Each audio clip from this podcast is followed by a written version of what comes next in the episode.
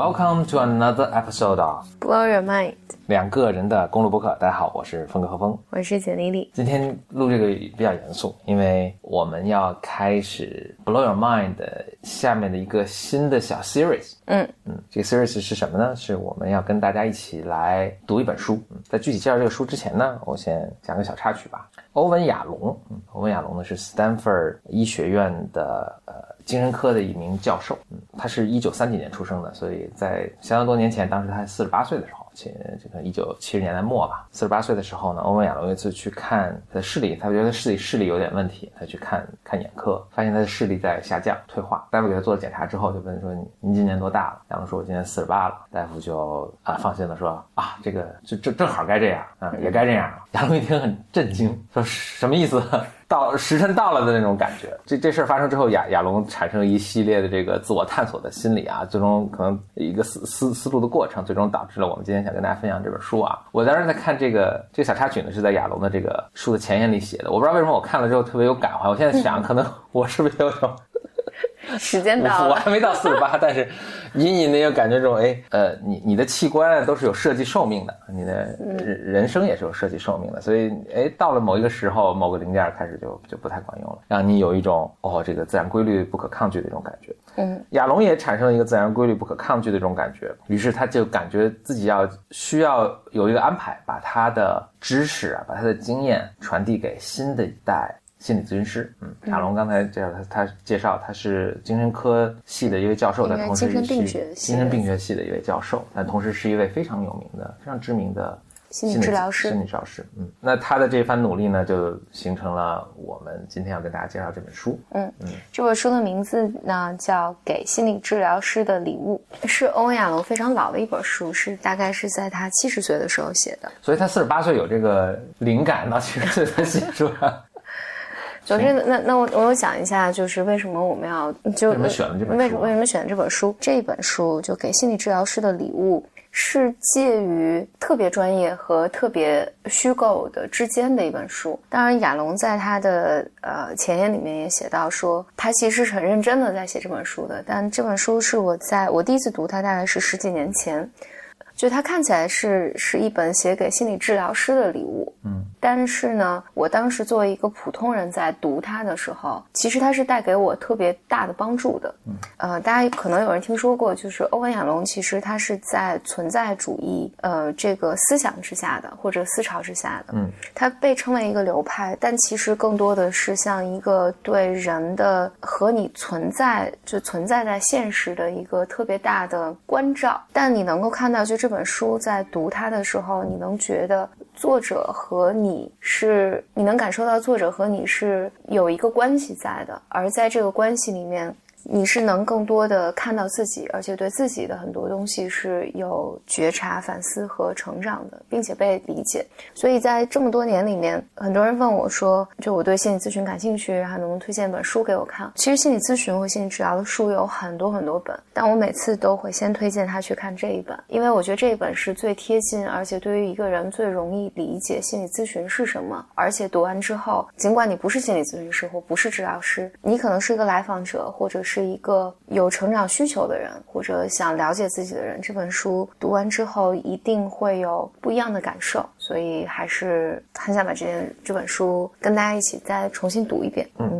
亚龙这个书的第一章叫做“移除成长中的障碍”，我觉得这个就是这个书能带给你的有很大的收获。它这个书里面呢就有分了八十多章，但每章其实非常非常简短。其实它每章都是一个，可能他是他从一个咨询师角度去看，哎，每每个人在成长中的呃，可能这样这样这样，然后咨询。咨询师可以这样这样的帮你。其实你不是咨询师或者你不是来访者，你在看的过程中可能会有一个会打动你现在正在会会符合你现在正在遇到的某一个障碍，也许就帮你移除它了。嗯，所以这是一本非常值得你读的书。我们打算每一期会和大家带大家读它的一篇。嗯，在这个书里是一章，所以这这本书一共大概八十多章，所以我们会每一期计划是每一期会讲一章。嗯。亚龙这个书非常有特色，它这每章也就是两三页的一个篇幅。呃，我们会，但是都是非常一个非常一个具体的一个一个点，我们会跟大家介绍一下这个点，然后同时呢带来一些我们个人呃由由这个点来产生的各种联想啊，自己的经历啊。亚龙第一章叫移除成长的障碍，它里面讲了有一个故事，他说，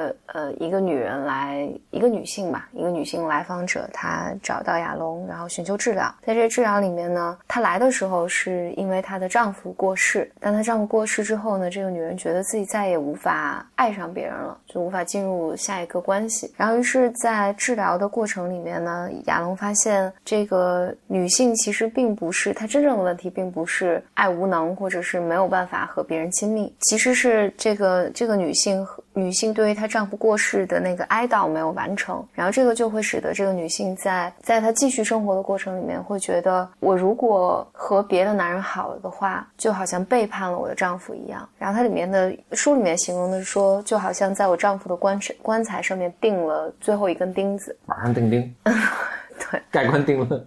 对，我觉得这里面还有更更多的意思。那个意思好像，因为我我前一段正好在读另外一本书，也是关于死亡的，也是关于死亡的一本书啊。那本书里面会讲说，当你特别亲密的伴侣过世之后，人会用各种奇思妙想来否认他已经过世这件事实。嗯，诶，其实跟跟亚龙在讲的这个这个来访者经历的事情很像，所以就好像我如果真的，我因为我记得在那本书叫《奇想之年》，在《奇想之年》里面他会讲说，那那个是个也是个女性，然后她丈夫突然过世了，她在收拾丈夫的衣物的时候，甚至。甚至去发送这个讣告的信息的时候，他都会想：天哪，我怎么能让别人真的认为他已经死了呢？我收拾他的鞋衣物的时候，会想说：如果他如果他回来了，这个鞋不能丢，他回来了还要还要穿呢。人们其实会经历这样的一个特别强烈的如潮水一样的哀悼的过程，而这个女性显然可能还处在这个过程里面，但但也许她的丈夫可能过世很多年了，嗯，她觉得自己已经走出这个过程了，但其实她还没有，呃。所以亚龙跟他治疗的过程里面，发现他有这样的信念，这个信念是我我其实不能背叛我的丈夫，以及如果我这么做的话，就好像在他棺材上钉了最后一根钉子，就好像真的宣告了他的死亡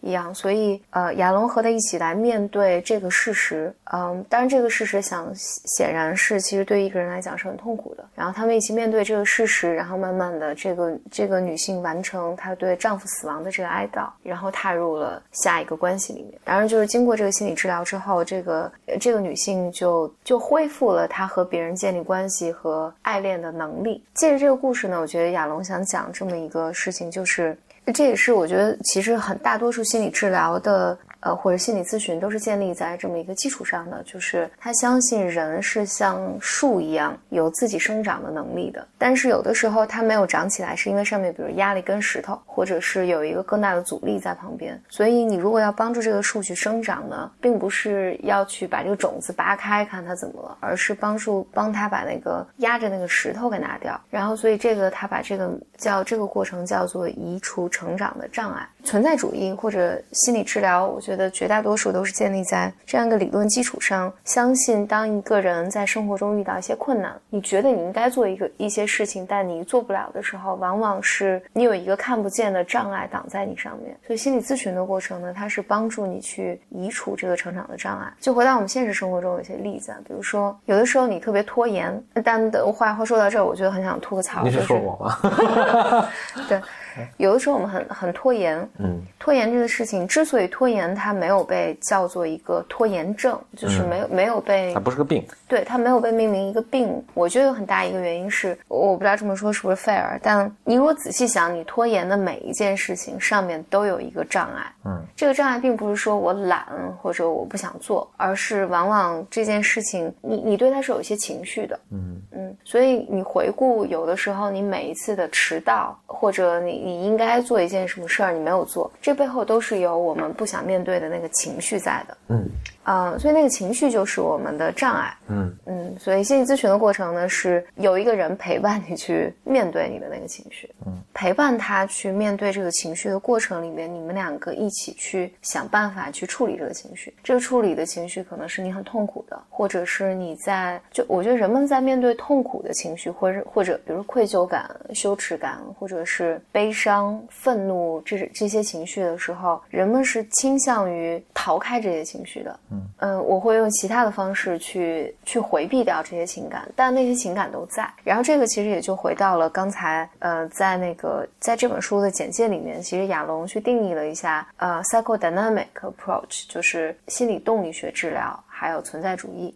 就是动力学治疗的一个前提假设，就是人们其实你你的生活里面内心充满了很多种能量和和动力，然后这些动力就在你皮肤下面张牙舞爪。当你不去面对你，或者你你不去和这些这些情绪对话的时候，你就会去我们讲叫建筑行动，你就会直接去做一些事情。我我在这举个例子好了，嗯，这是我很多很多年前刚刚学心理咨询的时候，当时老师举的一个例子，他就说有有一个女性她来来心理咨询室里面。心理咨询室里面求助，她求助的原因呢是，她说你要帮忙我，我知道我丈夫是很忠诚的一个丈夫，但是我无法控制我自己，就是我不断的去电话局，就那个时候还是邮局电话局，就我不断的去邮局去打印他的呃电话号码，然后去追追寻他的行踪，就好像要发现，就我觉得我非要发现一些蛛丝马迹，就要来证明我丈夫背叛了我。但其实，她说我知道我丈夫并没有这样的事情，所以她来寻求心理咨询的帮助。后来在心理咨询里面慢慢发现，发现了更多的事实。这个事实是，实际上这个女性她是最近的办公室里面新来了一个小伙子，然后这个年轻的男孩是他自己有对内心小鹿乱撞。对对对，这个这个这个小伙子就跟他有各种暧昧的这种事情发生，他其实内心里异常的愧疚，嗯，也觉得很羞耻，觉得他这么做是对不起丈夫。还愧疚去查别人。所以，哎，就就这是这是很有趣的动力。当然，如果讲的更多，我觉得能讲能能讲的更多。但我嗯，但我们今天先讲这一点。所以，她她其实从潜意识层面上来讲，她很希望能够发现丈夫也有类似的行为，这样她才觉得不那么愧疚。这个就是当人们不去面对你内在的就那个羞耻感啊，或者愧疚感和痛苦那些情感的时候，她要回避掉这些痛苦的感受，她怎么回避呢？嗯，他就把这些 对把这些感受投射在。在自己丈夫身上，然后所以所以心理咨询进到这儿的时候，你一定会去和他去讨论他内心的感受，然后他办公室里面他跟这个办公室新同事之间的的这些情感带给他的感受，以及他他面对婚姻的时候他自己的感受。当他处理掉这些感受的时候，他那些外在的奇怪的行为就消失了，他可能就要面对真实的问题。这个真实的问题是她和丈夫之间的感情是不是出了问题？然后她的对婚姻的期待是怎么样的？对丈夫的期待。是怎么样的？以及你回到这儿，你就面对真实的问题了。嗯，然后而那些都是你头脑造出来的 distraction，让你不去面对真实的问题。对，以及在这个时候，其实当你当你和他去讨论到他面对的真实的问题的时候，而且帮他去面对他的羞耻感，还有这些这些感受的时候，就就是心理治疗师相信他自己是有能力来处理和面对他生活中的这些问题的真正的问题的。所以前面那那那那个头脑制造出来的这些故事啊、幻象啊等等，就是成长的障碍。就回到这儿来讲，所以我想这大概就是亚龙在第一章里面讲说移除成长的障碍。他在这儿提到了一个一个作者叫。卡伦霍尔奈，他写过一本书叫《神经症与人的成长》。他说这本书里面最有用的概念呢，就是说人生生生来就具有自我实现的倾向。就这个作者相信，如果移除了障碍，人自然的会发展为成熟的、充分自我实现的客体。个体就像一棵树长成长成一棵大树。这个想这个理论呢，其实后来像马斯洛的那些。跟马斯洛对对，但但跟马斯洛的还不太一样。我想讲那个温尼科特，就有一个也也是上个世纪的一个。很有名的一个精神分析师叫温尼科特。温尼科特的大的理论框架其实也是很像的。他跟弗洛伊德还有早早期的那些治疗师的理论，比如说弗洛伊德就是说是性的驱动力嘛，人人为什么活着是性的驱动力。然后到克莱因的时候讲说人有生生本能、死本能。但温尼科特的想法呢，他说他不认为有那些驱力和生本能、死本能这些东西。温尼科特认为的是说人们生生来是想要和整个。环境去整合的，就好像我觉得跟这个理论就很像。生来是为了追求天人合一，对，你可以这么理解。就是他说，人们生生来就好像你是要不断的伸出你的手去，英文叫 integrate，嗯嗯，整合了。对，然后我不知道怎么表达，就是没事，wash over you。对，就就是像整合这词挺好的，就是能能感受到其中的意思是什么。嗯，他他是讲说人生来就是想我就是想和妈妈建立关系的，我想和父亲建立关系，我想和我的家族建立关系。然后，但在这个关系里面，他不断的有能吸收进新的东西过来，慢慢变成他。然后在家庭之外有社会，有整个文化背景，然后有历史，他慢慢的形成这样一个人，慢慢一直走向死亡。温尼科特的理论也是，人生来就是在这个驱动力之下的。然后，但为什么人会出现问题呢？就或者出现痛苦，或者出现精神上的问题或行为上的问题？他会认为是人们去整合的这个过程被中断了。所以他把这个放成是这个人举举个举举个小例子，比如说这个小婴儿想要想要和妈妈建立关系，但是比如说如果这个妈妈当时在一个产后抑郁的状况。妈妈没有能力跟小小婴儿有眼神的接触，她没有能力去关爱这个小婴儿，她没有能力给这个小婴儿做出情感上回应的时候，小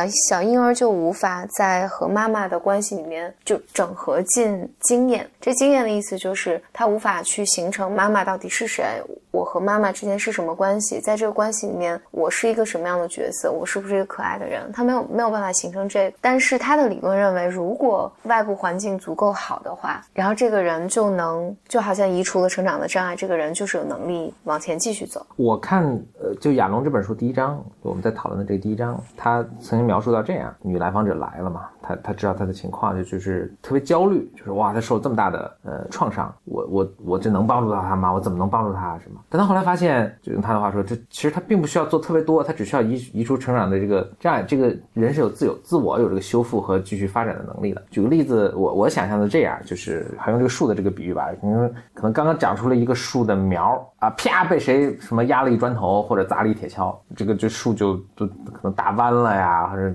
受到极大的创伤。这时候园丁来了，就欧文亚龙园丁来了，园丁哇，这怎么办？这还能救活吗？什么？但其实发现你并不需要特别，你并不需要去救这个树本身，你只需要把这个砖头或者铁锹挪开，它自己就会尽可能的就长好。它它只要这个呃这个阳光雨水这个环境是正常的，自己就会尽可能的长好，然后继续的茁壮的去成长。给给我一个呃，可能我再重复的做一个比喻，这个比喻不怕多啊，就是就好像比如你来一个种子啊，你很你想说哇，这种子要长成那么大树，我要做多少工作啊？我是不是要给这种子注射什么东西？我需要呃浇一些化肥，就我需要不要在种子上做很多很多文章？其实完全不需要，你需要的只需要提供一个它种子设计这种子预期的阳光雨露水，它自己就能长成个大树。它内心是有这个能力和这个欲望的啊！你你不需要做任何工，你不需要给这种子剖开，给它做手术，给它赋予超能力，这些一切都不需要，它自己就能长。这回到我们以前一直讨论一个话题，就是说人有时候跟动物比起来，人反而显得特别困难或者特别无能。我有时候会会这么感觉，就是呃，比如动物，比如鸟类，嗯，刚刚提到这个话题，鸟类这个小鸟长长成年了之后，自己知道要离家出去，对吧？要自己知道自己去捕食或者觅食，或者它到什么时候要迁徙了，这都。都甚至不需要教，似乎一下就自己会了。父母这边也并没有什么更过过多的纠葛和牵挂，没必要让你上补习班。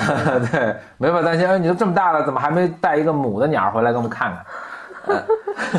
这父母没有这么多事儿。其实，那我先反过来，就是他这个这个理论，我觉得给还挺大一个信心。人其实也会的，人人也能够，人是一个他有完全足够的能力和欲望，自己去实现自己，实现长成自己应该的那个样子。呃，但过程中就有不幸的人，他会出了问题，或者。比如说一个时代不幸，全这是整个时代人全都出了问题，嗯，有可能对吧？二战对吧？就很明显。是的。呃，这这一个区域经过几大战争，哇，一代人都可能或者两代人都都遭遇了这个创伤。但其实你不用太担心，就过一段时间，它自然就会成长起来。啊，生命的力量是非常令人敬畏的，它有足，它的力量其实比你强大。呃，但咨询师也是有用，咨询师可能帮助你把这个这个铁锹和这个板砖移开啊。但咨询师其实没有力量。或者也并不需要他去帮你长成一个参天大树，他只需要挪开这些东西就可以了。相信自身的力量是非常强大的。然后我们每个人内心深处都是与生俱来富有这个能量。嗯，这是我读的他这个章节，感受很深。嗯，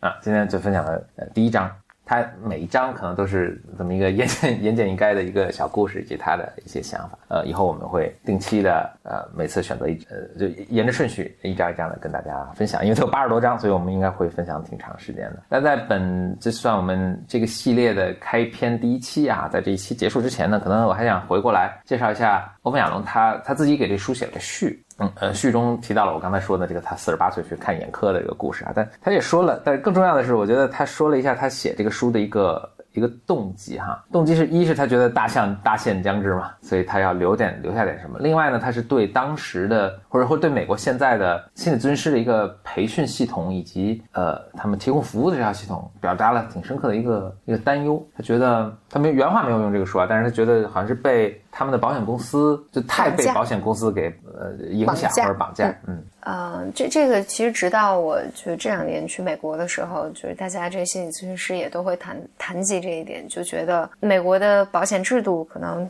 整个毁了美国的心理咨询和心理治疗这个行业。嗯，他们以后都要来中国找咨询师。那并没有啊。OK。原因是心理咨咨询和治疗，就是因为起源也就一百多年嘛，它整个过程都还在一个盲人过盲人摸象的一个过程里面。哎，我觉得这这一讲能再讲一个再讲一个小节的，以后有机会我们再再